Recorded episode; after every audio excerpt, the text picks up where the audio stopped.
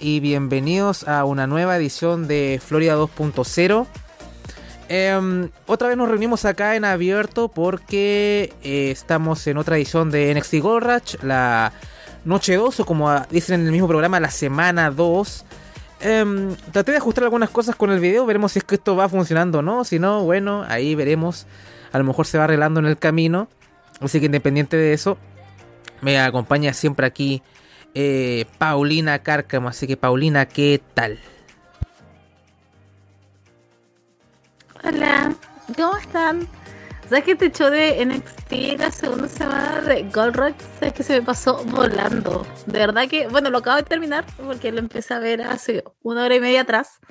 Eh, entonces, de verdad que se me hizo nada, absolutamente nada con respecto a esta semana. Encontré entretenido. Hay unos puntos bajos. no sé si tan bajos, pero que igual eran como un poquito mm, me. Eh, pero más allá de eso, de verdad que lo pasé muy bien esta semana viendo NXT nuevamente. Em, creo que podemos empezar, vamos a hacer la revisión. Sí, creo que va un poquito mejor el video con respecto al frame. Aún está ahí cierta desincronía, pero bueno, a lo mejor ahí se va regularizando. No importa. Eh, ahí veremos cómo lo sacamos adelante. Pero comencemos eh, de inmediato con la revisión de eh, NXT Gold Rush Noche 2. Em, el show comienza con Baron Corbin llegando al Performance Center en su Porsche de 300 mil dólares y Carmelo y Trick van caminando. Así que llegan caminando al Performance Center. Eh, no sé de dónde llegó tanta humildad porque siempre nos vendieron a Carmelo como tipo con dinero y, fiestas en el penthouse. Y ahora llegó Corbin con su Porsche y toda la veteranía. Y ahora, bueno, ahora Carmelo eh, se va a pata, a pie al Performance Center. Pero bueno, Realmente el programa comienza con una lucha por el campeonato femenino de NXT. Em, Tiffany Stratton contra Tia Hale. Voy a hacer lo mismo en la estructura del programa, lo que hice la semana pasada. Voy a hablar de manera general de los combates, a excepción del main event, que sí hice una descripción más, más al detalle.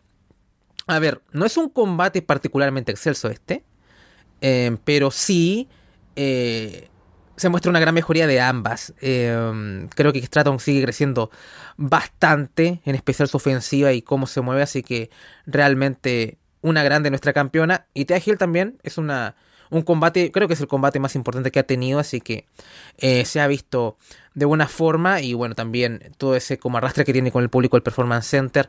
El combate es bastante controversial en el sentido de cómo eh, se dio, porque ganó Tiffany, pero no ganó de manera limpia y es más, eh, hay un momento del, del, combate en que Tia le aplica la Kimura Lock a Tiffany Stratton y tanto Charlie Dempsey como Drew Gulak, que han sido como coach de, de Tia en este camino hacia el campeonato, ponen la cuerda fuera del alcance de Tiffany Stratton, ¿no? O sea, como que Tiffany trata de hacer el rope break, pero Charlie Dempsey Gulak como que tira la cuerda hacia atrás para que ella no, no la alcance, cosa que no le gusta a Tia Hale.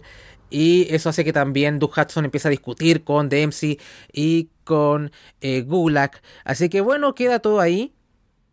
Cuidado con el micrófono, Paulina, que estás haciendo ahí como algo. Em, eso, sí, cuidado. Em, y también, deja de decir eso, por favor, me estás cortando el ritmo de la descripción. Em, también continúa al final el combate y Tia Hill logra otra vez ponerla en la o sea, aplicar la Kimura Lock a, Tiffany, pero el referee está distraído con toda esta discusión entre Drew Hudson, Charlie Dempsey y todo el asunto, así que Tia Hill se enoja porque hace rendir a Tiffany y va a reclamar al referee, pero eh, toda esta distracción de Tia con el referee hace que em, Tiffany capitalice con un roll-up para retener y llevarse la victoria. Ahora sí puedes eh, usar el micrófono, Paulina, que lo estás ahí tanteando y no y estás creando un ruido raro y jodes la, la transmisión, Paulina, así que deja de hacer eso, por favor. No. Eh, ¿Sabes qué? Quería... Eh, el Carmelo G se supone que venía llegando del aeropuerto. Esa era como la excusa. Venía recién de Raw. Parece que no llegó en nada. Venía al aeropuerto, bajo en taxi. Eh, con respecto a lo de Tiffany Stratton con Pia Hale, quiero decir algo. Primero, porque no he hablado nada de Tiffany Stratton desde que ganó el título, desde lo bien que se ha visto estas últimas semanas, lo mucho que ha crecido, eh, se veía preciosa con ese traje eh, Barbie, con ese rosado bien, eh, bien fuerte. El traje también de Gel estaba muy lindo. Eh, me gustó toda la, toda la visual de Chase You. Entonces, lo que pensaba yo, por ejemplo, cuando estaba viendo esto, es lo mucho que ha crecido Tiffany Stratton, lo fuerte que se ve, y por qué la hacen perder de esa manera, porque técnicamente ella perdió, se rindió. Yo había visto esto fuera de contexto, yo no había visto el combate completo, solamente había visto el final porque obviamente lo tenían que subir a Twitter. Eh, entonces vi el final y yo dije, quedé como, hoy, ¿por qué le hacen esto? Si se ve bien, se ve fuerte, puede recurrir a otras cosas. Em, Tiffany Stratton para ganar. No que le hagan su misión y ella se rinda y después porque los compañeros de Chase You estaban como viendo, em, estaban eh, distrayendo al, al árbitro. Entonces, nada, fue como extraño, no me gustó, insisto, creo que queda mal parada de alguna manera Tiffany Stratton. No me molestó cuando vi que el combate en contexto, pero igual después quedé como, pero ¿Para qué hacer que se rinda con Tia Hale? que cuánto lleva trabajando con Charlie Dempsey y Drew Gulak? ¿Un mes, dos meses? No es nada, o sea, no es como para que vos de repente haya adquirido grandes habilidades, no sé, no me gustó mucho el final, pero insisto, Tiffany se ve muy bien eh, en la ofensiva, sus golpes, eh, los movimientos que está haciendo, se ve mucho más fuerte ella, eh, no sé de qué manera explicarlo, es muy, sí, es como muy fashion en el sentido, es muy como, ay, todavía da scroll, pero la scroll también te puede caer knockout con un, con un golpe, entonces está bien, está bien, simplemente tuve esa dificultad con el finish, con el final del combate que fue, ¿para qué? ¿Para qué hacer eso? ¿Para alguna revancha posterior? A lo mejor tienen también todas sus fichas puestas en Fiagel más adelante, pero por ahora fue como, no, ¿Por qué? ¿Por qué hace eso, John Michaels? Tengo tanta fe. La idea es que se veamos a Tiffany Stratton fuerte. Ya, ok, es heel y todo, pero también puede hacer otro tipo de cosas. Insisto, no haberse rendido y como que nos quede como, ah, bueno, si hubiera visto el árbitro, hubiera perdido Tiffany Stratton. Y después, ni siquiera es como que ganara con otro movimiento, sino que simplemente es como un roll-up entonces es aún peor eso. Entonces no, no me gustó nada ese final. Tiffany Stratton siempre va a tener la mejor opinión. Yo siempre voy a tener la mejor opinión de ella porque es muy. Eh, creo que es la mejor que está ahora actualmente en el roster femenino de NXT y como, como campeona es aún mejor. Pero ese maldito final, como que algo me, algo me sacó. Sí, a ver. Mm, a mí me pareció que fue correcto todo. Sí, entiendo que a lo mejor hubo un power up de, Tia Hill muy, muy bestia con todas las enseñanzas y los tecnicismos de, de Dempsey y Drew Golak. Pero es, son luchitas, tampoco me lo voy a tomar tan en serio. Además es NXT, así que está bien. Eh, pero sí, tal vez no hubiera hecho rendir a, a Tiffany. Está bien que ha puesto la Kimura, que hubiera hecho sudar y ver y, eso, pero, pero poquito más, ¿no? Em, pero bueno, sigo con el post-match, ¿no? Que es lo que en verdad incluso más importante que el combate en sí. Bueno, al final, eh, Tiffany está celebrando, Gulak y Dempsey em, están ahí discutiendo con Doug Hudson, que al final lo, eh, tanto Dempsey como eh, Drew Gulak atacan a Doug Hudson. ¿Y, y quién aparece para para salvar la universidad, si no es Andre Chase. Regresa a la pedagogía, la gente reacciona como si fuese CM Punk en Chicago, pero bueno, es el Performance Center, son, son 200, 300 personas, pero bueno. Eh, eh, la, verdad la gente estaba contenta por el regreso de la educación de calidad acá a NXT. Así que ahí vemos como Duke y mm, Chase se combinan para reducir a los Heels y vemos como Gulak y Dempsey se van en retirada. Así que bueno, a ver, cómo reacciono yo a esto? Estoy muy contento porque volvió Andre Chase. Pareciera que ahora eh, todo esto de Doug Hudson, me imagino que frenarán un poco y seguirá Babyface o qué sé yo. Ahora con lo que pasa entre. Eh, con toda esta historia de Tony, con, con Stax y Galus y todo lo demás. Ah, ya como que adelanto vamos descartando eso. Vamos descartando Tony Stax eh, por los títulos en pareja. Ya iremos hablando más adelante de eso. Entonces, bueno, ojalá nos den el triunfo que estamos esperando hace casi como medio año, ¿no? O sea, como que por favor, eh, Chase University, eh, campeones en pareja, ¿no? Duke Hudson con, con Andre Chase, si quieren ahí unos meses ahí de campeones y ahí que Duke haga el turno y lo que sea, ¿no? Pero, pero denos, denos una alegría, ¿no? O sea, ya, ya, estoy resignado de que a Andre Chase no le va a dar ni el campeonato norteamericano, ni menos el de NXT, pero por último el de pareja, ¿no? Así como que den un poco de alegría acá a, la gente de Freya 2 Point. Oh. Así que, ¿eso qué te pareció el regreso de Andre Chase a NXT, ¿no? La pedagogía y todo eso, ¿no? Espectacular. Me encantó. Eh, bueno, primero hablemos de eh, los abusadores de Kenny Omega y Drew Gulak gritándole a tía Hale, eh, abusando de ella y en el escenario a gritos, en el intento en que claramente Drew Hudson salió a defender, y trató de defenderla. aparece Andrew Chase. nada, yo estaba gritando con esas 200 personas y yo era la 201. al fin al fin apareció Andrew Chase, lo estaba extrañando mucho. Y también, yo no sé qué va a pasar con esos títulos en pareja, de verdad. Eh, bueno, vamos a llegar a eso eventualmente, pero. Pero. No sé, te juro que no puedo ver un ganador claro, no sé, porque igual anda otra parejita ahí rondando y a lo mejor son ellos los que ganan. Eh, pero por ahora voy a disfrutar a Andrew Chase. Eh, voy a disfrutar lo que haga. Eh, no sé cómo va a ser esta reestructuración. Obviamente va a haber el combate con Drew Gulak y em, em, Charlie Dempsey. y con eso vamos a ver qué es lo que pasa. Pero estoy muy contenta porque de verdad que extrañaba mucho a, a Andre Chase y nada, ¿qué más puedo decir? De verdad estoy como muy contenta de su regreso. Sí, eh, también estamos muy contentos acá con el regreso de un grande, de un favorito. Algún día me voy a comprar mi camiseta de la Chase University y me verán eh, usándola con orgullo. Pero bueno, hay que, hay que acomodar las finanzas todavía. Eh, continuemos entonces, pero antes de continuar, recordad que ahora que estamos en abierto, pueden escuchar este podcast en ebooks, Apple Podcasts, Google Podcasts, Spotify y por supuesto también en arrasdelona.com. Bien, ahora que dije la, lo, formal, ahora entramos de nuevo en, materia. Bien, tenemos un segmento con Ilya Dragunov. Y el hombrón quiere eh, explicar qué significa ser Amber Sigbar. Y dice, mi carne es magullada de sangre como la de cualquier otro hombre. He experimentado el dolor del conflicto, pero he elegido soportarlo, abrazarlo, volverme uno con él. Mi cuerpo es vulnerable, pero mi mente es inquebrantable. Y mi voluntad es invencible. Me muevo hacia adelante incluso si me arrastro. Siento una llama eterna dentro de mí y la agonía del combate nunca la extinguirá. Sin importar el mal que se presenta ante mí, mi mente, mi espíritu, mi esencia, siempre será Anbesikbar, que significa invencible a, todo esto. ¿Algo que agregar o simplemente después de esta conmovedora relato de, de Dragunov y su, y su temple, eh, te, te llegó a la fibra o qué? Es que, ¿sabes lo que pasa con esta promo? Eh, que no sabía si era él el que estaba hablando. y siento que su voz, su voz estaba, o su acento estaba muy americanizado, entonces sentí que había alguien hablando por él para que se entendiera. Porque siempre tengo la noción, o será que siempre lo veo tan intenso a Ilja, que él siempre está con modo.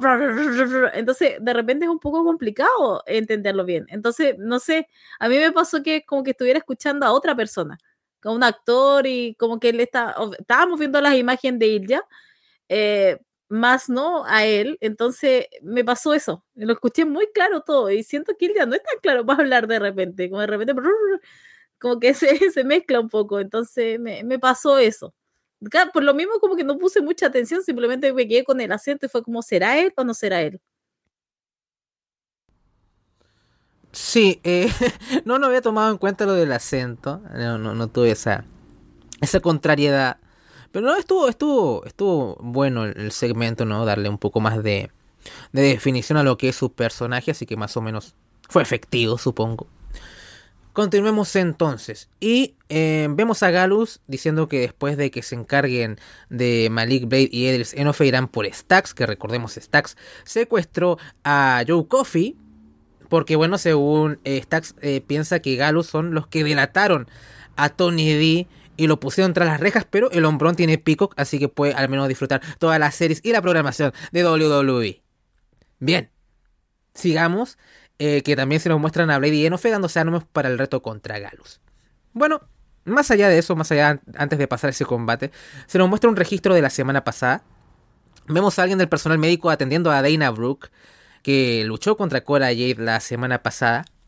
Que Lani Jordan, que es un nuevo talento que ha estado apareciendo recientemente en NXT, eh, se, se acerca a Dana y le dice que debe ser uno de los eh, nuevos, perdón, eh, Aquí, perdón, me, me, perdí mis notas, perdón. Que Lani eh, como que felicita a Dana, o Dana, Dana Brooke, por haber terminado el combate a pesar de la lesión. Eh, dice que lo encuentra inspirador y que no le importa lo que piensen los demás, ella está feliz de ver a Dana aquí en NXT. Dana agradece sus palabras y dice que apenas su pierna mejore, le encantaría poder luchar contra ella. Poco más, eh, sé que esta chica va a luchar la próxima semana porque vi los spoilers de la próxima semana. Vamos a tratar de no hablar de los spoilers de la próxima semana porque hablaremos de eso. La próxima semana, valga la redundancia. Pero bueno, poco más. No sé si quieres hablar de esto o pasamos a otra cosa porque todavía no... Puede ser la semilla de algo, pero de momento no hay mucho que, que hablar de, de, este pequeño segmento con Dana Brooke y Kelani Jordan. Bien. Eh, campeonato en parejas de NXT, Galus, Wolfgang y Mark Coffey contra Malik Blade y Edris Enofe. A ver, el combate está bien, o sea, digamos que Galus son los brawlers y Blade y Enofe son más atléticos y ocupan más el high flying y, y, creo que el combate como que funciona dentro de todo. Hay un botch de parte de Enofe que es lamentable porque eh, en verdad era una buena idea, pero bueno, no se le dio al, al hombrón. Eh, pero al final, ¿qué es lo que pasa? Que llega Stax y va por. Ataca y, y, se supone que uno piensa que va por Galus. Y uno cree que accidentalmente ataca a Eres Enofe. Y aprovechándose de eso, Galus se lleva la victoria. Pero pareciera que en verdad Galus quería atacar a Enofe. Y nos dejan un poco con ese cliffhanger, ¿no? Que ya sabremos un poco más dentro de este mismo capítulo. ¿Qué te pareció el combate? Sabemos que no eres muy fan de los queridísimos amigos de Galus, Cárcamo. Bueno, de uno no lo dio menos, porque se parece a Catch. eh, me pasa que no lo encontré tan malo. Desafortunado fue el spot de Blade que quería hacer la espalda de uno de los Galus. Eh, y no lo logró y cayó. Era eh. ¿No era Blade? Es como el más bajo. El más rubio. Estoy segura que era Blade. Bueno. Bueno, da lo mismo cualquiera de los dos, había uno que estaba haciendo el spot arriba de la falda de uno de los galos y que se resbala, obviamente. Entonces ahí como que perdieron un poco, pero iba bien el combate, no me molestó tanto. que me pasa con Galo es que siento que no hacen nada, o sea, están involucrados en la historia con Tony D'Angelo. Están de campeones ya sus buenos meses, o sea, todas todos los meses han sido la esperanza de que los van a perder y no los pierden. Y simplemente estoy esperando el día en que pierdan, pero era lo que decíamos la semana pasada, o sea, Enough y Blade simplemente estuvieron ahí para eh, rellenar eh, y para nada más, porque de verdad, o sea, no estábamos claros que no iban a perder Galus, que no iban a perder Galus, y en eso eh, se perdió como tiempo. Es que no sé qué es lo que quieren con Galus, a eso es lo que voy, Andrés. No sé qué es lo que intentan. Se suponía que era como un hype, o sea, supone que era un puente para cuando ganara de Angelo con Stacks, no era. Después con los Creed Brothers otra vez me ilusionamos un poco. Entonces no sé ahora qué es lo que quieren, porque igual en las tribunas lo que lo estaban viendo era Garza con el primo, con Carrillo, Carrillo. eh, no sé, me daba como miedo de pensar que a lo mejor son ellos los que van a ganar. Entonces no sé qué es lo que está pasando ahora con el título de pareja insisto, el combate estuvo bueno, estuvo entretenido, pero me mata mucho lo de Galus. Todavía no sé qué quieren hacer con toda esa historia, eh, con D'Angelo. Eh, no, te juro que me, me, me, me, mata todo esto. Y seguir viéndolos con los campeonatos, te juro que me mata todavía. que lleguen, nadie eh, tiene una pizca de reacción y ellos siguen de campeones como tan ah, bizarro para mí, teniendo en cuenta que está Shawn Michael tomando las decisiones que realmente me, me cuesta pensar que él ve eso y dice, oh, wow, grandes campeones, como para que tengan todo este tiempo todavía de campeones, de verdad que me, supera todo eso.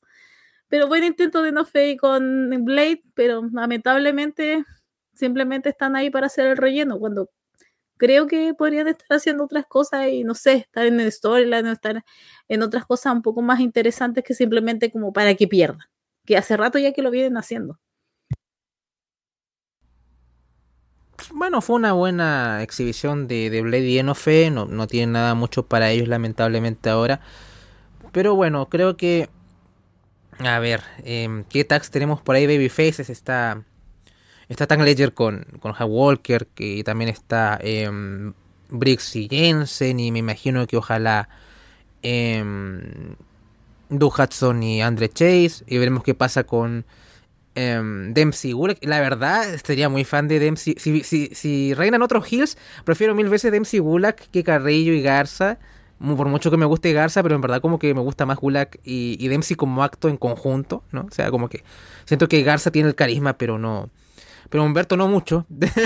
pero siento que con, con, Dempsey la dinámica con Gulak está buena. En caso que si, que si quisieran dársela a otros Hills, preferiría que fuesen ellos.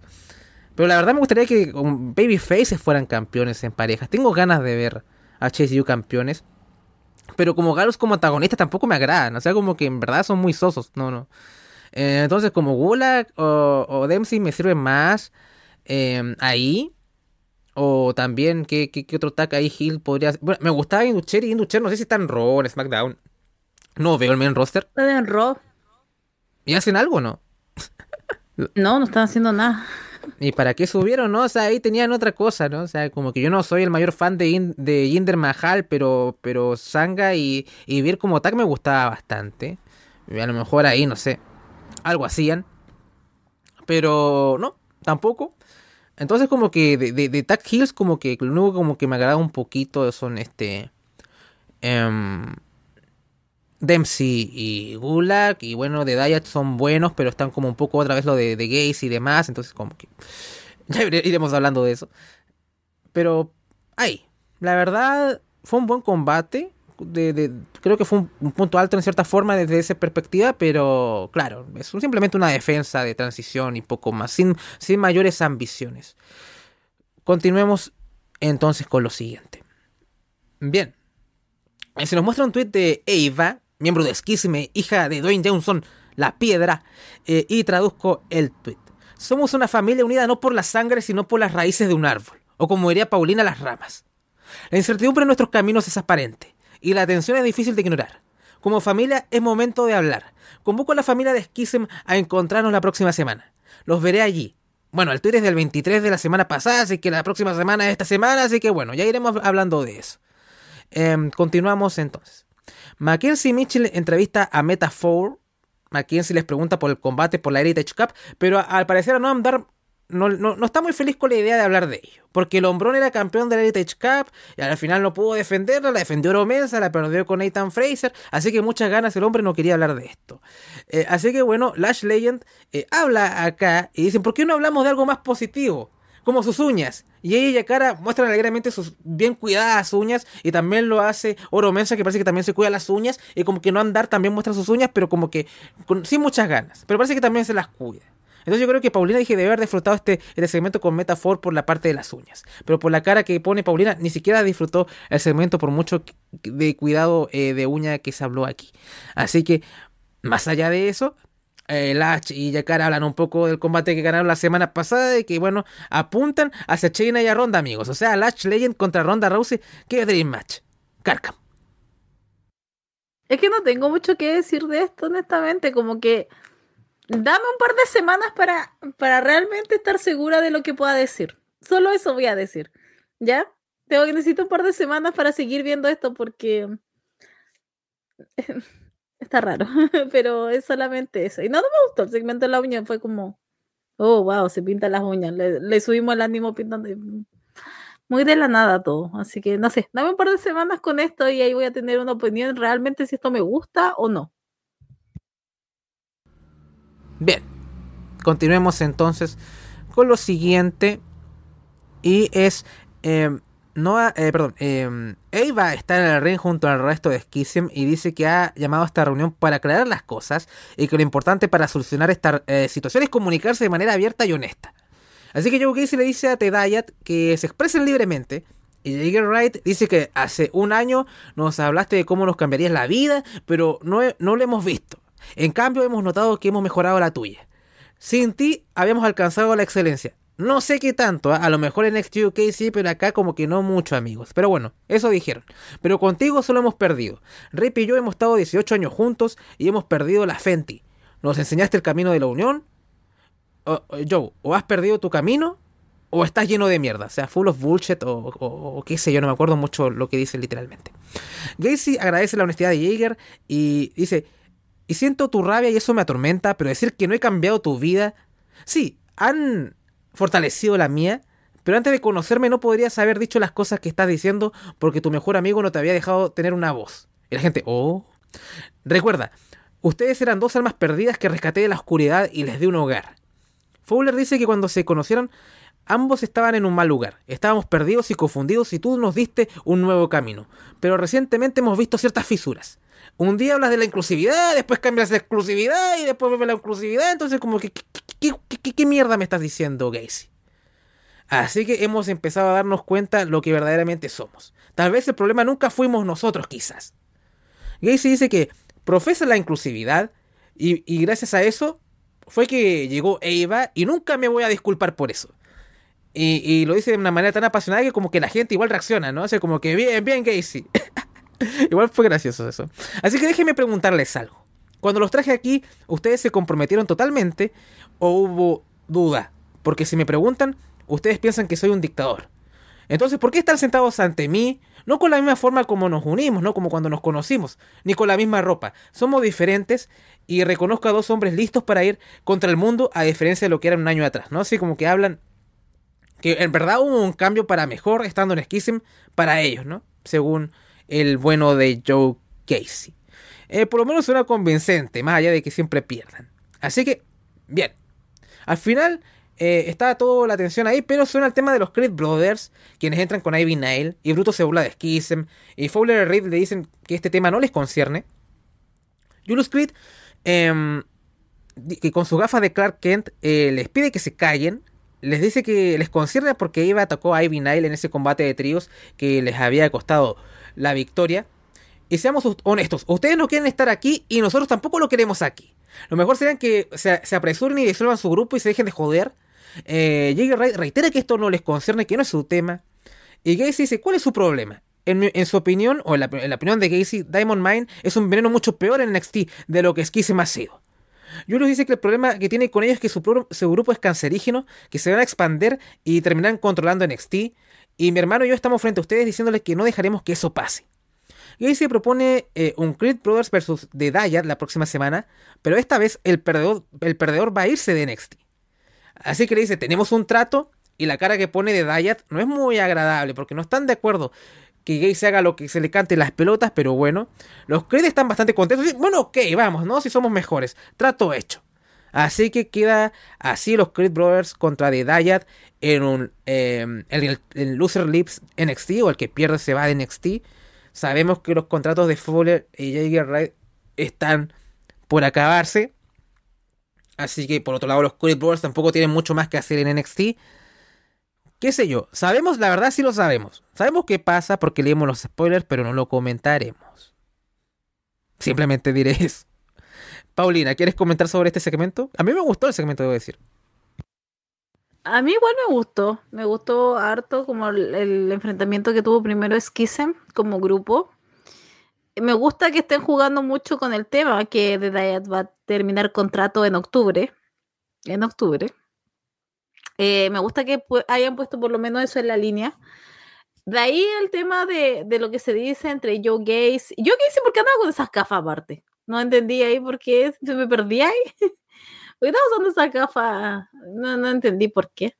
Em, a lo mejor le quería hacer la competencia a Julius. Que igual, ¿por qué anda con esas lentes? Qué horror, qué horrible. No sé, siento que está tratando de lograr el look como Clark Kent, pero no, basta, se veía horrible. No lo haga más. Aparte, aparte, porque tiene esos lentes y aparte tiene como el peinadito para adelante, muy ordenadito. Entonces, no, no, no. Ah, me dio ataque ver eso. Pero, insisto, estuvo bien el intercambio eh, con Esquisse, un árbol cuatro ramas, que van a ser pronto un árbol dos ramas. Y cuando llega Creed Brothers y hablan y que menciona el hecho, porque ahí igual hay un problema con eh, Diamond Mine, o sea, se fue uno, después se fue Strong, entonces igual es un grupo que tiene como que por asociación disolverse. Entonces va a estar bueno por lo menos para saber quién de la próxima semana se va a ir de los dos. ya sea en la vida real o la otra sea en que Baby se vaya eh, los Clip que asumo que ya subirán al main roster. Pero va a estar entretenido, vamos a ver qué es lo que pasa. Y creo que es lo mejor que se ha sacado, por lo menos en historias, storylines aparte, fuera de un título eh, en NXT. Así que aplausos también ahí para el equipo de HBK. Sí, me, me, gustó el segmento. ¿Sabes qué? Hasta diría que es el mejor segmento de Joe Gacy que le he visto desde que estamos acá eh, en este show. Si no está peleándolo. Porque a lo mejor lo cree, a lo mejor sí realmente cree que los otros dos están sobrando en el equipo y él con Eva podían hacer mucho mejor trabajo, pero como es, los otros dos solo se quieren ir de la empresa, entonces como realmente creo que todo lo que le dijo fue del corazón. pero em, yo creo que por eso es más que nada, se sintió más real lo de lo de Joe Gacy y de lo, de lo que está pasando ahí en Schism. Que a todo esto que yo encuentro que funcionaría mucho mejor solo con Eva. y yo que sí, creo que tienen mucha mejor química y ya dejando de lado los otros dos, porque insisto, o sea, ellos no quieren estar ahí, se nota mucho. Eso es lo que pasa al menos con The Diet. Sí, se, se sintió genuino.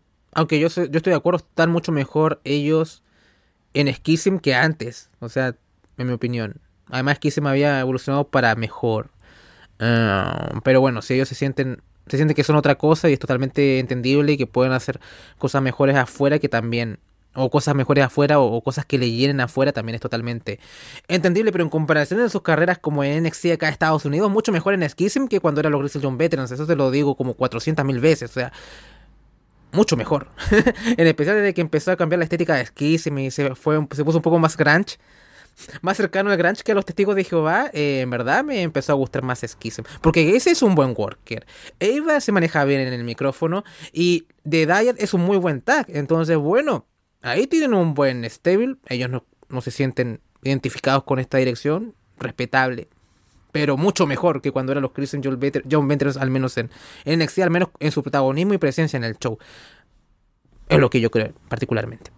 Además, Casey tenía razón. Habla los dos más equitativamente, más que creo que uno hablaba más que el otro en Grizzly John Veterans. Entonces, como que incluso hasta tiene más. Creo que Gacy, por eso la gente reaccionó bien con Gacy en el momento de la promo, porque en verdad creían que tenía razón. Así que imagínense. Bueno, más allá de ese segmento, continuemos. Em, bien, sigamos entonces. Vemos un, un segmento de Lucian Price y Bronco Lima que están próximos a llegar a NXT, que básicamente son tipos que tienen background de fútbol de futbolistas americanos, son tipos atléticos y, al menos en el segmento se, expresaban bien. Así que me imagino que pueden tener cierto potencial. Ahí, ahí los veremos cuando debuten en NXT. No los he visto. Si es que han estado en Level Up, no los, no los he visto. Así que no puedo decir nada. Pero parece tener cierto cierto potencial ahí a, primera vista. Veremos qué pasa. Pero más allá de este segmento, en verdad lo, que tiene cierto jugo es, lo, es la reacción porque vemos a gente como Juan Walker, Stan Ledger, Axiom Scripts que estaban viendo esto y parece que ven con buenos ojos la llegada de nuevas caras a la división TAC. Y Ledger y Walker insinúan que Axiom y Scripts son equipo, pero Axiom como que se hace loco y como que no. O sea, como que con Scripts todo buena onda, pero como que no somos equipo. Así que el español se encuentra con Nathan Fraser, a quien felicita por haber ganado la copa y le desea suerte. Y Scripps le pregunta si su atención está ahí, en la copa. Y Axiom dice que bueno, que sí, más o menos el interés está por, por ahí. No sé si tienes algo que comentar sobre esto, Paulina, o vamos al otro. No, quería comentar sobre los futbolistas americanos, que había uno, creo que era Colima, eh, que oh, Vince, yo siento que el Vince lo va a ver y lo va a amar porque me recordó mucho en facciones a Roman Reigns. Y te juro que como que lo veía y yo decía, sí, a este lo van a ver, lo van a divisar y lo van a amar. Entonces me quedó él. Me quedó Colima por lo menos. De ese de todo ese segmento me quedó él. Quiero como verlos en acción y ver qué es lo que de aquí se traman, pero quedé como así, ah, hay, alguien a quien mirar más adelante. Bien, continuemos y continuamos con un segmento bastante interesante, porque vemos a Trek Williams eh, dándole hype a Carmelo Hayes de cara a su enfrentamiento ante Baron Corbin en el main event. Y para sorpresa mía, y creo que de muchos de los que estaban viendo el show en vivo, aparece Rhea Ripley, campeona mundial femenina de WWE, que viene con un mensaje, una advertencia del Judgment Day. Les dice que ayudar a Seth Rollins la semana pasada fue una muy mala decisión, así que si se meten en nuestros asuntos, ustedes se van a convertir en nuestros asuntos. Así que Rhea Ripley se marcha y Drake dice que no se distraigan estas cosas, primero va el combate ante Baron Corbin. No me esperé esto, como que esto va a traer más ramificaciones a futuro. A lo mejor esto pasa más allá de Money in the Bank o qué sé yo. A ver, Paulina, yo no estoy, yo no veo el main roster, pero sí gracias a esta pequeña rivalidad entre Breaker y Rollins, me he fijado un poco lo que han hecho con lo de Rollins y Valor y creo que han hecho un buen trabajo con Finn Valor. Lástima que perdió ante Edge, un Edge que no apareció desde esa victoria. No entiendo por qué hacen esas estupideces, pero bueno, al menos han estado haciendo un buen trabajo con Valor y está pintando bien el asunto. Eh, y creo que Melo tuvo un muy buen combate con Finn también, que perdió, y creo que perdió limpio. Podrían haber hecho un montón de cosas con eso. Podrían haber buqueado Cody Rhodes y Melo y Rollins contra Dom, Dom, Priest y Valor, ¿no? Porque Melo ayudó a Cody cuando se estuvo recuperando y Rollins tiene una dinámica con Cody y hubiera sido mucho más inteligente, ¿no? Eh, pero bueno, ¿por qué yo voy a andar buqueando por ti, Triple H, ¿no? Eh, pero bueno, perdió Melo limpio. No sé, ¿tú viste el combate de Melo contra Cody? ¿Qué perdón, contra Valor, ¿qué te pareció? Estuvo muy bueno, me gustó harto. Como dicen por ahí, fue mucho mejor que el, debut de Carden Cross en sus tiempos aquellos. Em, así que, pero estuvo muy entretenido, estuvo muy bueno. Lo de Rhea Ripley, me voy a, hacer el nexo inmediatamente. No lo entendí mucho. O sea, para mí todavía muerto la semana pasada. Yo asumo, yo asumo de verdad que el sábado va a ganar Finn Balor. O sea, no creo que nos hayamos dado como todo este trabajo para que vaya a perder a Londres. Entonces me pasó eso. creo que todo esto va a llevar a Finn Balor. Ahora, no sé eh, cómo se va a meter Carmelo Hayes en todo eso nuevamente. Eh, no sé cómo lo van a hacer interactuar. A lo mejor va a llegar Dominica NXT a, a desafiar a Carmelo, pero no, no sé qué es lo que va a pasar. De verdad que esto a mí me tomó igual como muy de sorpresa porque para mí todo se había terminado el día martes pasado y bueno, el día lunes que Finn Balor derrotó a Carmelo Hayes y no lo fue, no hizo con trampa ni nada, se fue totalmente limpio. Entonces ver a Rhea Ripley como diciendo como que ya no se meta y si se mete otra vez va a haber problemas. Eh, ya, ok, está bien. O sea, Carmelo el campeón de NXT. Pero tampoco es como, oh, Dios mío, es la gran amenaza. Entonces me, me, pasó eso un poco, pero bueno, ahí ellos verán qué es lo que quieren hacer o no quieren hacer. Pero solamente quería deslizar ese comentario, que espero que el día sábado gane Finn Balor. O sea, de verdad que ya Finn Balor mejor de aquí al yo veo, ¿no? Pues si ya va, va a perder ahora con Seth Rollins, creo que sería un poquito mucho para él. Mm, a ver, yo tengo la teoría que a lo mejor eh, estaría bueno que Trick y Melo fuesen a Londres y le prestaran apoyo a, a Seth si se ve en desventaja numérica. Si es que me están poniendo este segmento acá, a lo mejor va por ahí el asunto.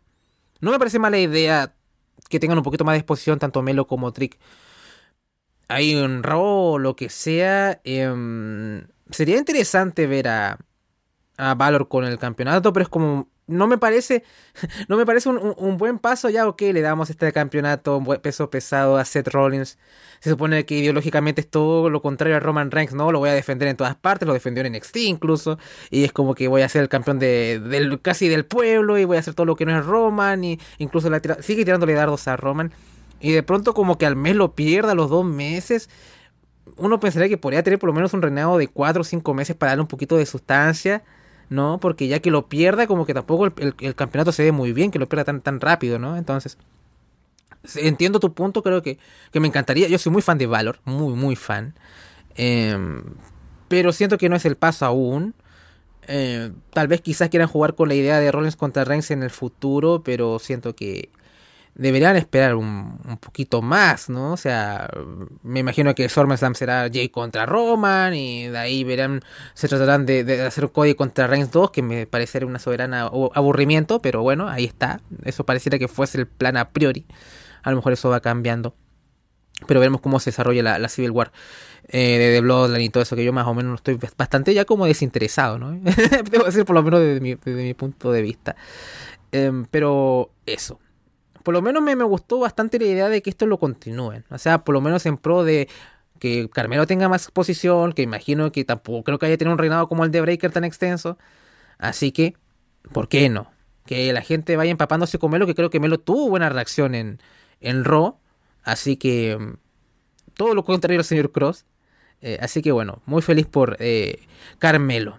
Y ya hablaremos muy buenas cosas de Carmelo más adelante en el main event, por supuesto. Pero vamos a lo siguiente. Bien, y lo siguiente es algo bastante bueno también, ¿no? Porque es combate por la Heritage Cup Nathan Fraser contra Dragon Lee. Y Fraser está acompañado por Julissa León y Dragon Lee por Valentina Feroz. Todo muy, muy amistoso. Eh, bueno, las reglas para la gente que no conoce mucho esto: 6 rounds de 3 minutos, 20 segundos de, de descanso entre rounds, 2 de 3 caídas, esas caídas pueden ser provocadas por pinfall, sumisión o conteo fuera. Cuando una caída ocurre, el round termina de inmediato. Descalificación o knockout termina el combate de inmediato. Valga la redundancia. Y después de los 6 rounds, el luchador con más caídas gana y el campeón retiene en caso de empate. ¿Ya? ¿Bien? A ver. El, el combate gana en explosividad entrando ya al segundo round. Fraser logra la primera caída. Dragon Lee logra su primera caída en el cuarto round y Fraser gana a segundos de terminar el quinto round para retener la Heritage Cup. Y vemos que, el Dragon, eh, que Dragon Lee en un acto deportivo le entrega la Heritage Cup a Fraser que celebra y todo. A ver, haciendo un comentario muy general, fue un muy buen combate. Sigo pensando que estos 100 rounds hubiera sido mucho mejor. Eh, será por la característica de los, de los dos luchadores, ¿no? Que que sigan al gran ritmo y que de pronto me corten un poco uno por unos 20 segundos o que sobre todo como hay, hay caídas también eso termina el round y vuelve otra pausa.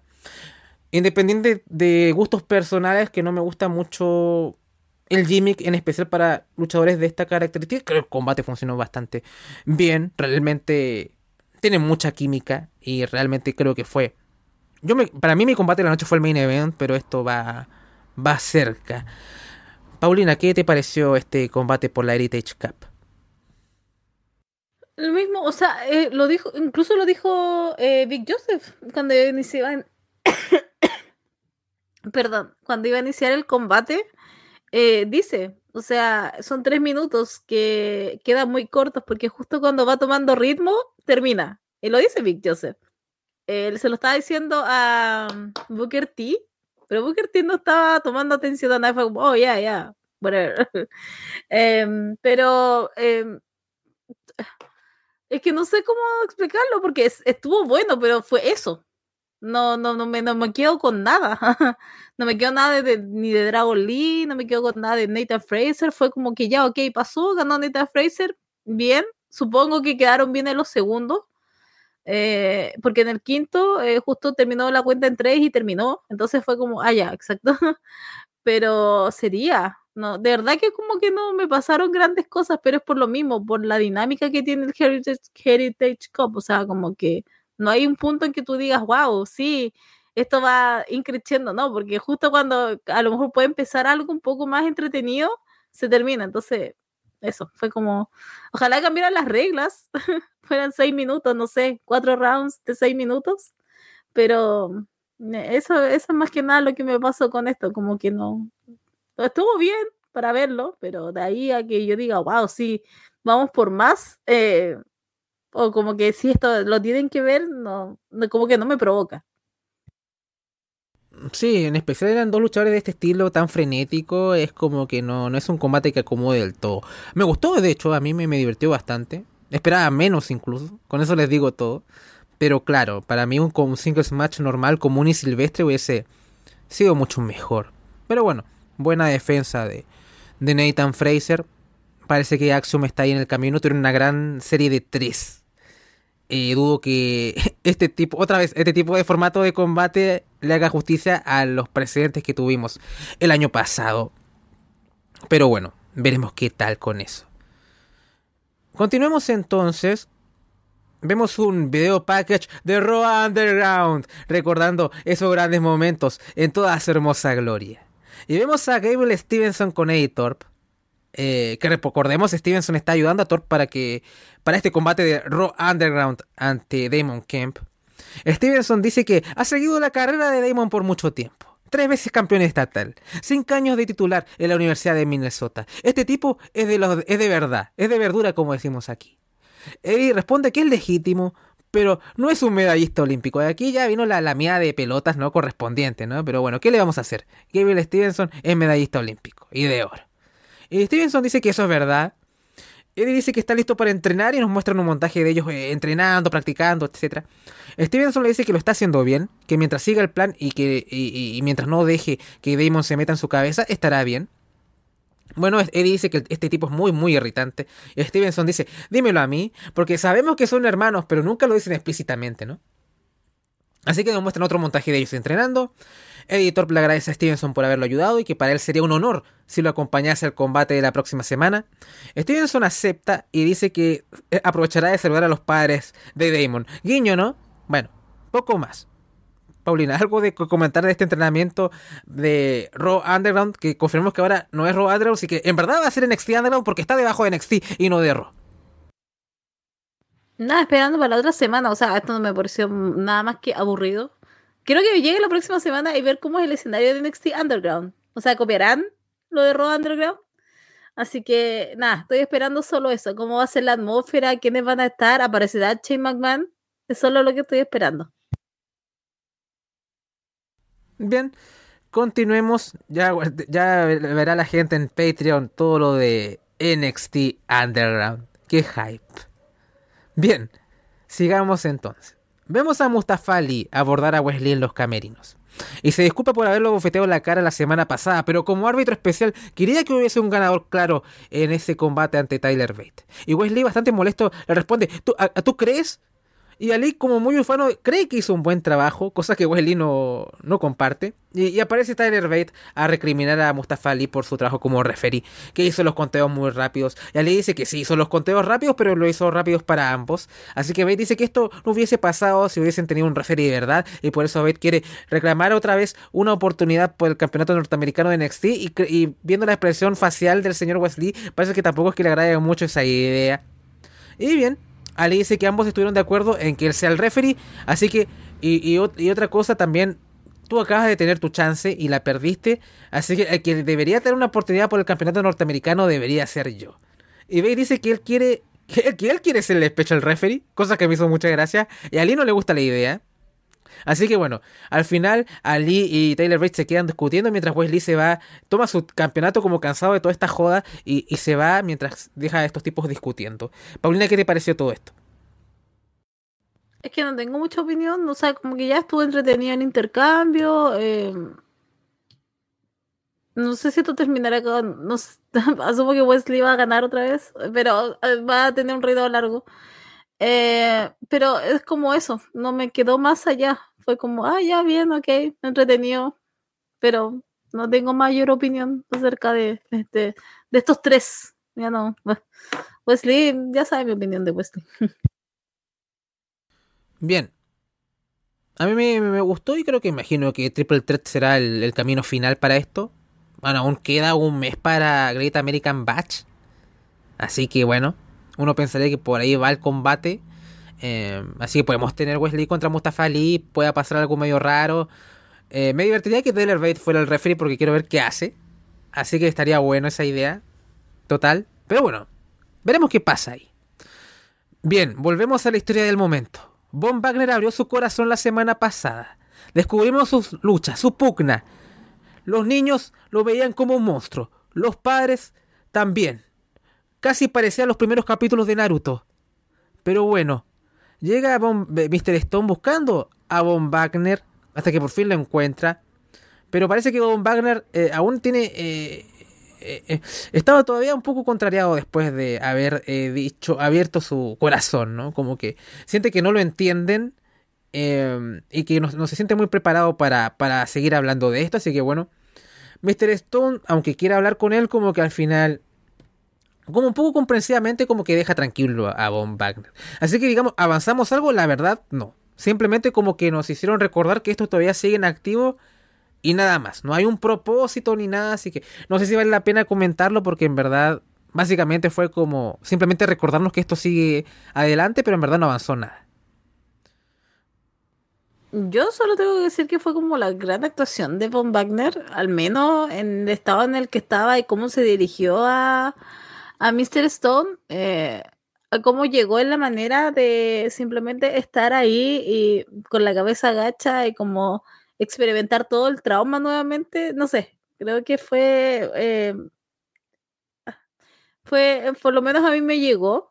No sé, él mencionó mucho la familia, no sé qué tanto puede aparecer más adelante a lo mejor, pero nada, de verdad como que a mí por lo menos me gustó y no sé, no encontré que fuera como, ok, tal vez en esencia obviamente quedan en lo mismo, pero eh, por lo menos a mí, a mí me gustó todo este, este, esta poca, ¿sabes que fue la nada misma? A diferencia de lo que pasó la semana pasada, pero me quedó mucho más, creo, esta semana eh, lo vivido ahí y el encuentro que tuvieron entre los dos. Continuemos entonces con lo siguiente. G. Contra Kiana James. A ver. El combate no me dejó mucho, voy a ser sincero. Eh, gana Gigi Dolin con una Crucifix Bomb. Me gusta como finisher, no sé si se escucha Toreto ahí afuera. Eh, qué terrible. Pero bueno, cosas de los cajes del oficio. Em, pero bueno, a pesar de la victoria de Gigi eh, limpia, Jaycee saca de su cartera tarros de pintura. Sí, extraña, extraña, extrañas cosas de, extraña, extraña cosas que llevar en la cartera, así que lanza pintura allí. Imagino que es un callback, una referencia a toda esta beta artística de Gigi Dolly, no del arte callejero y los grafitis que hablamos la semana pasada o qué sé yo. Así que la llena de pintura. Sería eso. No sé. El combate no me dejó mucho. Y, y, y Kiana llenó de pintura a Gigi Dolin. ¿Qué puedo decir? Nada más. No sé si quieres algo que agregar, Paulina. Saraya tiene spray, Kiana James tiene pintura. Eso fue lo que me pasó con esto. Yo igual entendí como la referencia de, bueno, arte callejero. Y ahora como no pueden usar spray, obviamente, eh, tenían que usar otra cosa. Entonces tenían que manchar a, a Gigi con eso. Eh, me pareció bien, o sea, el combate en sí no es la gran cosa y creo que se sostuvo mucho más en Kiana James que en Gigi. Entonces me sorprendió mucho la victoria de Gigi Dolin. Y fue como, ah, ok. Pero te, te juro que esa, ese combate lo sostuvo Kiana James, que anda muy bien aparte. Si le sacaran esa falda de ese, de ese gear que tiene, ¿por dónde sacan esa falda, Dios santo? Eh, pero me gustó que después la atacara. Me gustó que haya quedado como esa Gil que no, no, no aguanta que le ganen y después golpea a la ganadora. Y que le haya tirado la pintura fue como belísimo. Entonces, simplemente, ¿qué más puedo decir? Yo aquí soy un stand de Kiana James esperando a que le pasen grandes cosas. Y bueno, lo de Dolin, eh, o sea, supongo que tiene su público, su target. Ahí tendrá gente que le gusta, pero por ahora eh, solamente mis flores van a ir para Kiana James y con todo este ahora gimmick de las pinturas. Que espero que sí, honestamente. Creo que sería un buen, un buen uso. Un buen, un buen uso y a lo mejor una marca de ella. Ya que no puedo usar, insisto, el spray, puedo usar las pinturas. Sí, eh, bueno, ya después hubiera sacado una brocha y empieza a pintar a, allí, yo qué sé yo, ¿no? ¿Mm? Además, perdón, pero al fin le dio un uso a ese bolso. Porque siempre salía con ese bolso, pero ese bolso nunca hacía nada. Entonces ahora como que al fin tiene algo que por lo menos le sirve y, le, y, y tiene, contiene un elemento que aparte le sirve a ella como personaje. Bien, veremos qué pasa con Gigi Kiana. Uno pensaría que Gigi debería ganar el feudo porque, bueno, la campeona de NXT es Tiffany Stratton. Entonces necesitamos retadoras babyfaces con cierto ímpetu. Pero bueno, somos fan de Kiana, mucho más que de Gigi, lamentablemente. Lo que me apena. Eh, no sé qué le pasó. No es que haya sido una gran wrestler antes de llegar a WWE, pero la, le he visto, le he visto mejores cosas. Acá ha sido como la desidia. Eh, es como que en 10 frames por segundo a veces ver la luchar a la pobre de Gigi es como, Dios, te he visto mejor. Pero bueno, continuemos. Y continuemos con algo que nos rompió el corazón, Carcamo. Nos romp... y no solamente nos rompió el corazón a nosotros, sino que a Italia completa. Y es un segmento con Tony D'Angelo en la cárcel. Cada vez esto es de, sopranos. Y ya tenemos la terapeuta ya atractiva sexualmente. Así que yo creo que todo está eh, hecho para que en verdad esto se transforme en, en, Sopranos temporada 7. Así que, ¿qué podemos, ¿qué podemos decir? Estoy con el hype. Pero vamos al segmento en la cárcel. Es la hora de las visitas y quien aparece no es Stax, sino que es Joe Coffey que recordemos fue secuestrado por Stax. Y que recordemos que hace poco Stax ayudó a Galus a retener los campeonatos. Así que bueno, Tony se sorprende y le dice, ¿cómo entró acá en la lista de visitas? Kofi muy socarrón dice que él también conoce gente. De Angelo se ríe sarcásticamente diciéndole, te crees muy divertido, ¿no? Funny guy. bueno, pensé que Stax te había atrapado. Pensé que Stax te había mandado de viaje hacia algún lugar. Recordemos que Tony D'Angelo tiene acceso a Pico, que es la cárcel, así que puedo ver todo, todos los crímenes que se comenten por televisión acá en este show. Kofi dice que las cosas no son lo que parecen. ¿Qué ha cambiado mientras te encerraron? Tony dice que no se ponga lindo con él. Tú y yo sabemos que la única razón por la que estoy aquí es porque tú y tus amigos son un montón de ratas y harían cualquier cosa para mantener esos títulos eh, contigo, ¿no? Junto a Galus. ¿Tienes suerte de que este vidrio esté entre nosotros? Eh, Kofi dice, yo soy el afortunado. Tony dice, no sé cómo escapaste, pero Stax se va a encargar de las cosas, va a, manejar las cosas. Stax tiene las cosas controladas, dice Kofi. Aidon, el underboss o el subjefe, tiene ambición. Él tiene sus propias ideas. Y Tony confundido dice, ¿de qué estás hablando? Stax es familia. Y Kofi dice que Stax te vendió. Tony incrédulo le dice que se deje de joder. Incluso tú deberías ser lo suficientemente inteligente eh, para eh, no creer eh, eso, ¿no? Y Kofi le dice, ¿no me crees? Y entonces escuchamos una grabación que sucede durante el secuestro de Joe Coffey por parte de Stax. Así que eh, me, sigo con esta traducción. Stax dice que esto podría, le dice a Coffee, ¿no? En la grabación que esto podría ser mucho peor, pero si tú haces lo que yo digo, todo saldrá bien para ti y la gente de Galus. Necesito que te mantengas bajo perfil por una semana, confía en mí. Y Coffee le dice por qué. Y Stax le responde porque estoy harto de ser el underboss Ahora hay un nuevo don en las calles, estaremos en contacto. Y Kofi cierra con un las cosas no son lo que parecen. Eh, Tony Boy y Joe Coffee se va. Y el corazón de Tony se rompe y mi corazón se rompe. Paulina, ¿cómo está tu corazón después de este segmento? Está bien. Creo que es toda una mentira. Claramente esto es un invento de los Calus para romper la amistad inquebrantable de eh, Tony y Stax. Eh, de verdad que no puedo creer nada de esto. Sí, lo sé, puedo pecar de ingenua y lo sé, puedo estar negando la realidad. Mis oídos no escucharon nada de esa grabación, pero me cuesta mucho creer que van a romper esto es lo más seguro que tienen. ¿ah? Es como lo más, creo que es el lazo más puro que hay. Y no puedo creer que fueron cómplices de un asesinato. O sea, realmente se deshacieron del cuerpo los dos de Two Dimes. Entonces me supera toda esta escena. Me supera todo este intercambio un poco. Eh, vamos a ver qué es lo que pasa. Así que por ahora mi corazón está tranquilo porque creo que todo esto es una jugada. Una mala jugada de Galus y de Coffee. ¿Ya? Pero por ahora voy a quedar en ese pensamiento porque de verdad que no quiero, hasta que yo no vea a Stack diciéndolo de su propia boca, de sus propios labios y diciéndoselo al frente de Tony, yo no voy a creer nada de esto. No sé, eh, ¿tú crees que Galos usó inteligencia artificial para recrear la voz de Stacks para engañar a Tony? Sí, eso mismo está, no lo quería decir, pero qué bueno que me leas la mente, Andrés Mamonde. Exactamente eso era. Yo creo que usaron alguna técnica, algún...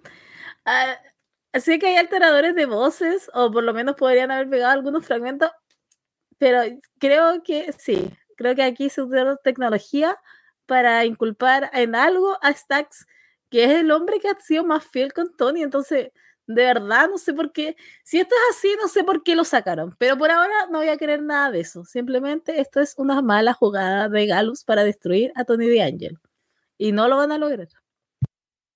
No van a destruir a nuestro mafioso. Quizá mentalmente sí, pero tenemos terapeutas, señores. Así que nada que. La buena terapeuta. Y en, la línea de Shawn Michaels encontraron una mujer ahí con sus atributos físicos bien puestos. Así que bueno. Siempre Chon apuntando a su demo regalona, la de los viejos verdes. Bien, yo no sé, no, no, yo creo que sí lo traicionó. Eh, eh, ojalá tenga razón que hayan usado inteligencia artificial o que en verdad Stax haya eh, usado una tremenda cantidad de intelecto creyendo que en verdad lo estaban grabando a él y jugando una jugada maestra nivel mastermind para hacer creer que eh, está em, con Galus y después con Tony ahí a tecar y, reclamar los campeonatos. A lo mejor es una jugada maestra del Underboss. Qué sé yo, ¿no? Eh, pero es como es demasiada, demasiado este coeficiente intelectual, ¿no? O sea, tenía que estar seguro de que Joe Coffee, secuestrado, iba a tener su teléfono grabando en ese momento lo que iba a decir. Y hablando sinceramente, ¿por qué Joe Coffey iba a llegar donde Tony de Angelo a revelarle esto? ¿Qué ganaba eh, Joe Coffey con esto? Como que no entiendo, ¿no? O sea, como que... No sé. Bueno, igual es en Es como desestabilizarlo. Es como crearle la duda, po. Es desestabilizarlo y como darse cuenta que al final Tony de Angelo está solo. En cambio, ellos están juntos. Es uno contra cuatro ahora. O uno contra los tres. Entonces él no tiene a nadie y no puede confiar tampoco en Stack porque mira lo que anda hablando de ti. Pero yo creo que tiene que ver con algo así o con lo que estabas diciendo ahora. O sea, yo creo que es un plan maestro. Es NXT, todo puede pasar. Así que no me restaría de que a lo mejor Stacks aprendió del mejor e incluso podríamos llevarlo un poco más. Y esto es una idea de Tony D'Angelo. Tony D'Angelo ideó todo esto, entonces para después que todo se devolviera y dejar a los halos como a estúpidos. Espero que sea algo así, porque de verdad que me mataría mucho que, que, Stax esté traicionando a Tony D'Angelo. De verdad que me mataría mucho. Sí, además eh, el tag estaba funcionando bien, ¿no? Entonces como se supone que está la familia de Angelo y además la familia de Angelo tiene solamente un integrante aparte de Tony, como que deberían expandirse, ¿no? Había un tipo ahí italiano que se llama Luca Cruciato ahí que había llegado y dije, bueno, a lo mejor lo, lo fichan ahí con, con la familia, pero tampoco. Así que no sé, como que no me agrada la idea de Tony solo. No, no para nada. Como que necesita su, su grupete, ¿no? Su familia. Pero bueno. Eh, veremos qué pasa en los próximos episodios con esto. A ver si es que tenemos reminiscencias a la guerra narco, ¿no? Ciertamente Galos está muy lejos de Santos Escobar y legado del fantasma, así que eh, ¿qué vamos a hacer? Pero a lo mejor hacen algo entretenido. Por lo menos está, está, está interesante. Paulina, perdón. Sí, es que no sabía si decirlo o no, pero ¿sabes qué? Coffee solo, por lo menos hablando con Tony, es que aparte Tony de Angelo lo hace tan bien, o sea, había olvidado ese acento, esa modalidad, ese, ese modismo de hablar de Tony de Angelo, o sea, que lo había olvidado y como que lo vi fue como, ah, me volví a enamorar un poco de él. Eh, pero ¿sabes que Coffee en todo ese encuentro y de cómo le habla, cómo, cómo es el intercambio que hay, igual le voy a dar sus flores a Coffee no lo voy a dejar así como, ah, no, no, estuvo bastante bien. Así que, pero insisto, igual estaba frente a Tony de Angel, entonces puede ser que ahí lo ayudara un poco más, pero a Kofi también le voy a dar sus flores. Me gustó cómo, cómo él se expresó y también cómo, cómo hizo todo este, todo este intercambio de, información. Bien, eh, veremos ya la próxima semana con eso. Continuemos entonces, vemos a Roxane Pérez haciendo estos programas que se emiten por redes sociales, ¿no? En NXT, donde ella contesta unos tweets y le llega uno de Blair Davenport preguntándole cómo es no sentirse segura a donde quiera que vaya. Eh, Roxy se burla de esto, pero no por mucho, porque Blair Davenport, eh, la ataca y al final de esto se anuncia el combate entre ellas para la próxima semana. No mucho que decir, la verdad, ¿no, Paulina? Así que continuemos con lo siguiente. A lo mejor el combate está, está bueno, pero poco más. Bueno, vemos a JC Jane hablando con alguna chica del vestuario, del vestuario sobre la era Valkyria. Diciendo que ella se cree la dueña del lugar y además tiene la, la osadía de encararme. Es una locura. No puede soportar que alguien hable de ella. En este negocio para tener éxito hay que tener la piel gruesa, o como decimos acá, hay que tener cuero de chancho. Ciertamente ella no lo logrará porque no pudo manejar mi pequeño comentario. Si ella se atreve a aparecer por aquí, la enfrentaré y le diré que tome sus pequeñas alitas y se vaya volando de regreso a Europa donde pertenece. Y esto último lo escucha el aire que está detrás de ella, pero aún no se da cuenta y sigue con su veneno, la buena de Jace Jane. Y dice, bueno, la verdad, el pick de Laira Valkyria fue en Battleground, así que hasta aquí nomás llegamos. Ella de, hecho es bastante insignificante. Entonces Laira le dice, hola Jace, le da un antebrazo que la bota al piso. Y Laira le repite, como le dijo la semana pasada, que no está para juegos. y Jaycee queda un poco. ¿Pueden creer que me acaba de golpear? Y en esto aparece Rhea Ripley y le dice a Jaycee que se lo merece y además que el aire es bastante badass, ¿no? Como ruda y poco, poco más. Así que, eh, ¿algún comentario sobre esto? ¿No? Bueno. Continuemos entonces. Eh, está The Dayad con Eva Y los chicos de la diada de Diet están bastante molestos por el combate pactado ante los Creed. Eva pone paños fríos y los pone over diciendo que son un gran tag team. Eh, Jaeger Wright dice que lo que le molesta no es el desafío o el combate, sino que Joe Gacy sea el que tome las decisiones que pueden tener un impacto profundo en sus carreras. Eva dice que antes decían que querían descubrir quiénes son en realidad, ahora saben por qué van a luchar por sus carreras. Fowler dice que si perdemos, eh, sus carreras van a acabar. Eva les dice que Joe tiene un plan. Y Jaeger Wright dice que más vale que Joe tenga un plan porque si no lo tiene, nosotros somos los que lo tendremos. No sé si quieres hacer algún comentario o, continúo. Bueno, continuemos entonces. Main Event. Campeonato de NXT. Carmelo Hayes contra Baron Corbin. Baron Corbin entra con el tema de su etapa como Lone Wolf en NXT. Y que de hecho fue un, buen callback a esos tiempos. Obviamente ahora ya no tiene nada de pelo, pero todavía le, queda bien la, esa estética del, lobo solitario. No es el mejor tema de Baron Corbin, me gusta más el, el, End of Days que tuvo antes de todo esto de Happy Corbin y demás, pero este está mucho mejor que lo que tiene, tenía actualmente. Vemos la entrada de Carmelo y vemos que en las pantallas se ven múltiples camisetas de básquetbol con los nombres de la gente que ha derrotado. Ricochet, Cruz, Noam Dar. Breaker aparece dos veces por los combates tanto en Stand and Deliver como en Battleground. Y al final aparece en la pantalla principal una camiseta con el apellido de Corbin y con el rostro de Baron eh, apuntado como una especie de mina de francotirador. No sé si lo puedo explicar muy bien, pero es así. Eh, suena el tema de Hayes y este entra junto a Trick Williams. Así que bueno, el combate comienza. Baron Corbin va, eh, de inmediato por el End of Days. Melo logra esquivar. El retador derriba a Carmelo. Codebreaker del campeón. Melo sube a la tercera cuerda y se lanza en crossbody, eh, derribando al retador en ringside. Vemos a Hayes dominando a Corbin en ringside, eh, asestando chops. Corbin carga a, Carmelo y la estrella contra el poste. Las tornas cambian a favor del retador. Corbin mete a Hayes de vuelta dentro del ring. Corbin lanza a Melo contra el esquinero.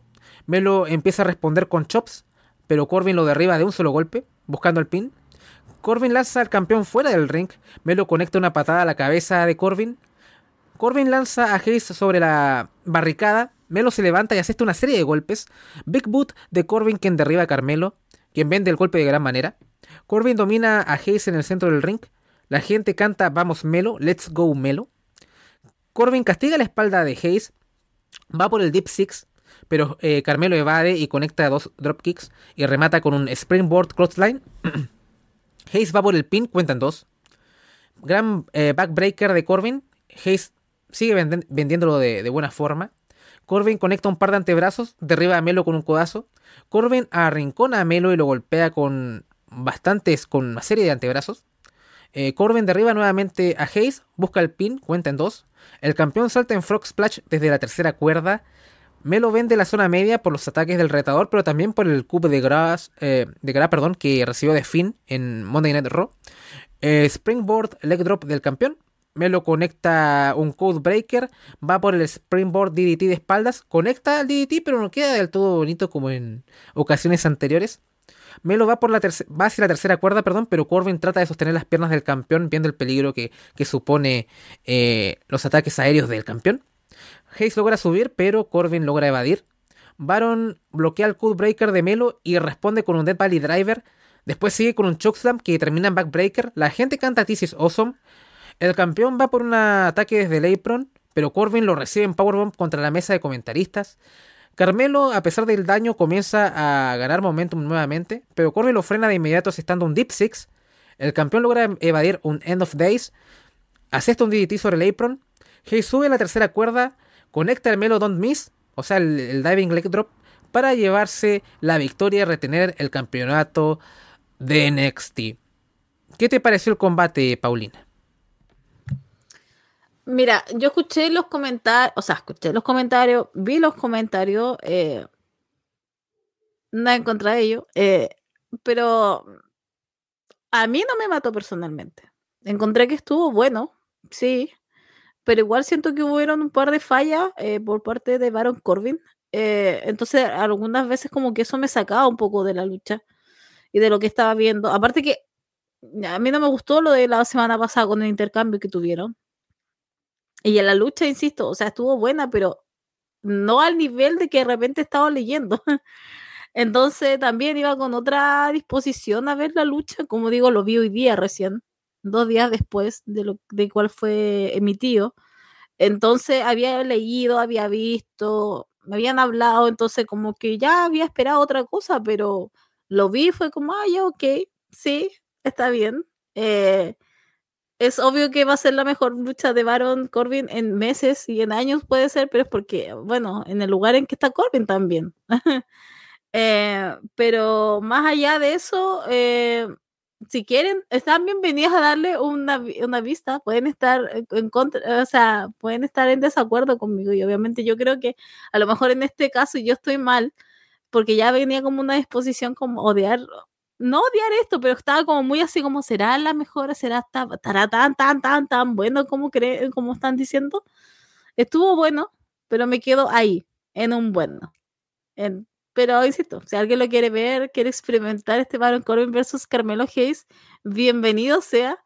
Pero a mí por lo menos me pasó eso. Estuvo bueno, sí, pero no algo que, wow, me volara la cabeza y dijera, no, aquí al menos estuvo bien defendido el título de NXT eso sí, estuvo muy bien defendido y por lo menos se notó algo de peso.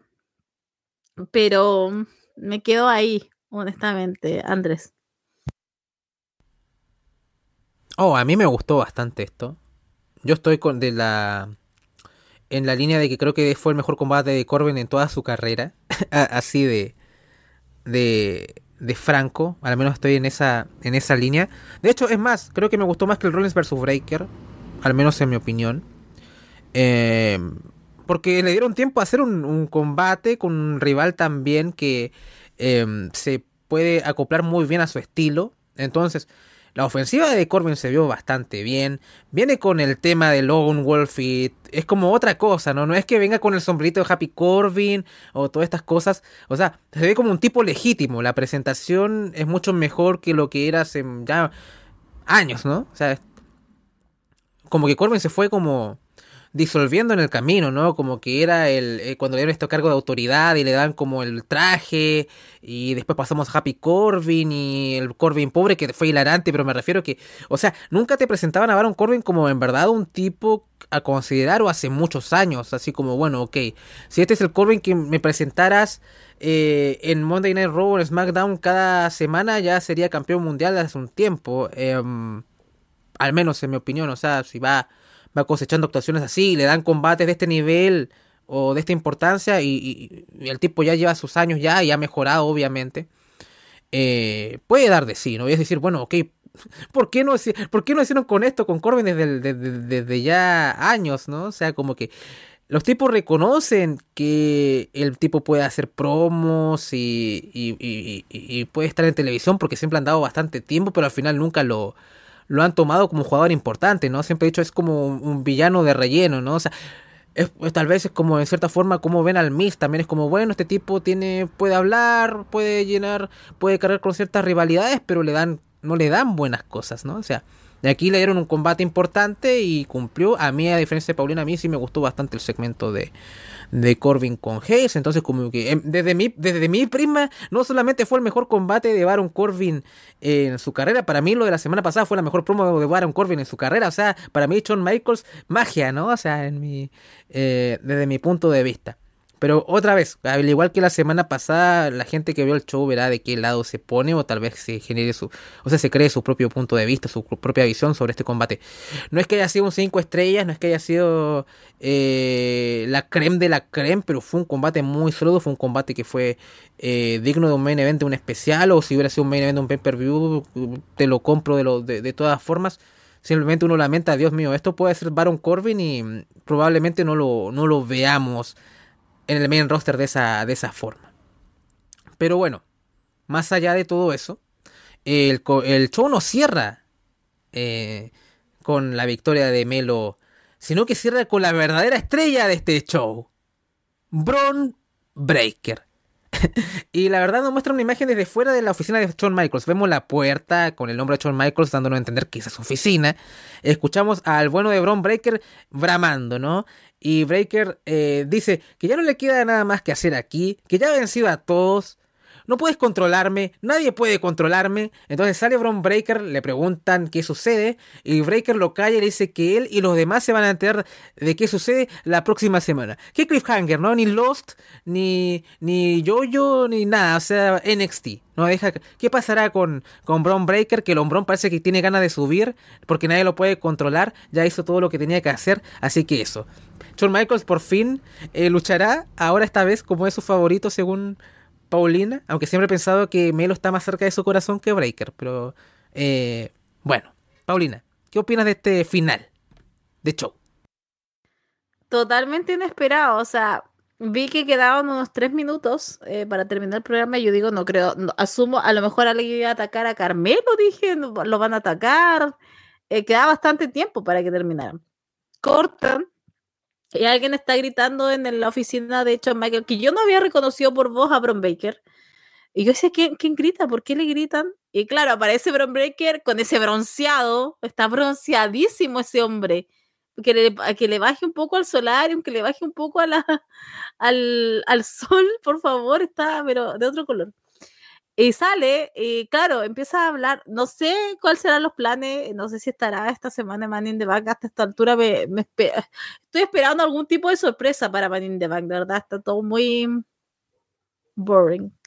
Eh, entonces, en lo que estaban ahí, eh, ¿qué es lo que va a pasar la próxima semana? ¿A quién va a invitar? ¿A Roman Reigns? Y ya invitó a Seth Rollins. Entonces, ¿qué, insisto, qué es lo que va a pasar la próxima semana? ¿Qué es lo que va a decir? Eh, no lo sé. Asumo que es la expectativa. Y terminamos, como dijo Andrés, con la verdadera estrella del programa, porque él es la verdadera estrella. Ebron Breaker. O sea, imagínate, Carmelo Gil levantando el título, terminando su combate. Eh, y lo cortan y se van a Bron Breaker gritándole literal al jefe de, todo ese NXT y va encima después de ir a la cámara. Ese es el, enfoque final. Entonces, nada, sigo con mi teoría, Bron Breaker es el favorito y nada más que decir, habrá que esperar para la próxima semana para saber qué es lo que quiere Bron Breaker. Pero ahí estaremos nosotros para comentarlo. Sí, estaremos nosotros ya en los pastos del Patreon. Eh, si todo sigue eh, con normalidad, debería ser así, ¿no? He estado un poco con ciertos problemas personales que me han impedido no estar en Florida Vice y en... No pude estar en la revisión de Forbidden Door, por ejemplo, que me dolió bastante. Em, pero creo que acá con el programa uno puede acomodar mejor las cosas, ¿no? Y hacerlo en el día que podamos hacerlo, porque ustedes saben que no tenemos un día fijo. Me refiero a la gente de que nos sigue en Patreon para hacer este programa. A veces sale el jueves, a veces sale el sábado, a veces el domingo. Entonces, varía. Tratamos de hacerlo antes de que salga el, capítulo siguiente, claro está. Em, pero eso. Pero la próxima vez que nos veamos va a ser en Patreon. Así que bueno, les agradecemos a la gente que nos sigue tanto en Patreon como en abierto. Em, creo que no nos veremos con la gente en abierto hasta que sea Great American Batch, probablemente ya en un mes más. Y ahí los demás nos vemos en Patreon. Así que, eh, Paulina, palabras al cierre. Eh, nada, muchas gracias por escucharnos. A los que nos escucharon la semana pasada y a los que nos escucharon en esta edición, eh, muchas gracias. Eh, la próxima vez, como dijo Andrés, nos veremos, o sea, nos escucharán en Patreon. ahí obviamente se va a escapar algún clip para YouTube, para todos. Así que nada, hemos vuelto otra vez a las andadas con NXT. Vamos a ver qué sorpresas trae y también porque gente se está yendo y gente está llegando. Entonces nunca se sabe quién pueda ser el próxima, la próxima estrella. Y para ir viendo también quiénes son los que a lo mejor se van destacando un poco más y ver su crecimiento. Nos pasó con Tiffany, nos pasó con un Bone Breaker, eh, nos pasó con Tia Hale.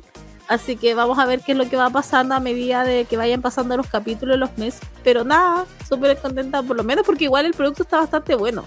Siempre digo, no vean solo esta review, sino que también vean el programa NXT. Sí, es bien entretenido, así que ahí nuevamente véanlo. Y insisto, muchas gracias. Sí, creo que está en un punto interesante NXT, ¿no? Volvió Andre Chase y se viene el feudo con, con Dempsey y Gulak. Eh, Breaker está ahí. Sospecho que tiene que algo con Dragunov va a pasar ahí, sé que estoy ahí eh, sobándome las manos con eso. Melo tuvo una muy buena defensa ante Corbin. Veremos qué es lo siguiente para él. A ver si se une tiene, si el Judgment Day tiene que ver ahí, em, veremos. Así que hay cosas interesantes con respecto a, NXT, también como han usado el talento del main roster que ha estado bien. Lo de Ali también tiene pinta, pinta interesante. Así que eso, de parte de Paulina Cárcamo y Andrés Bamonde, nos despedimos y esperamos verlos pronto. Chao.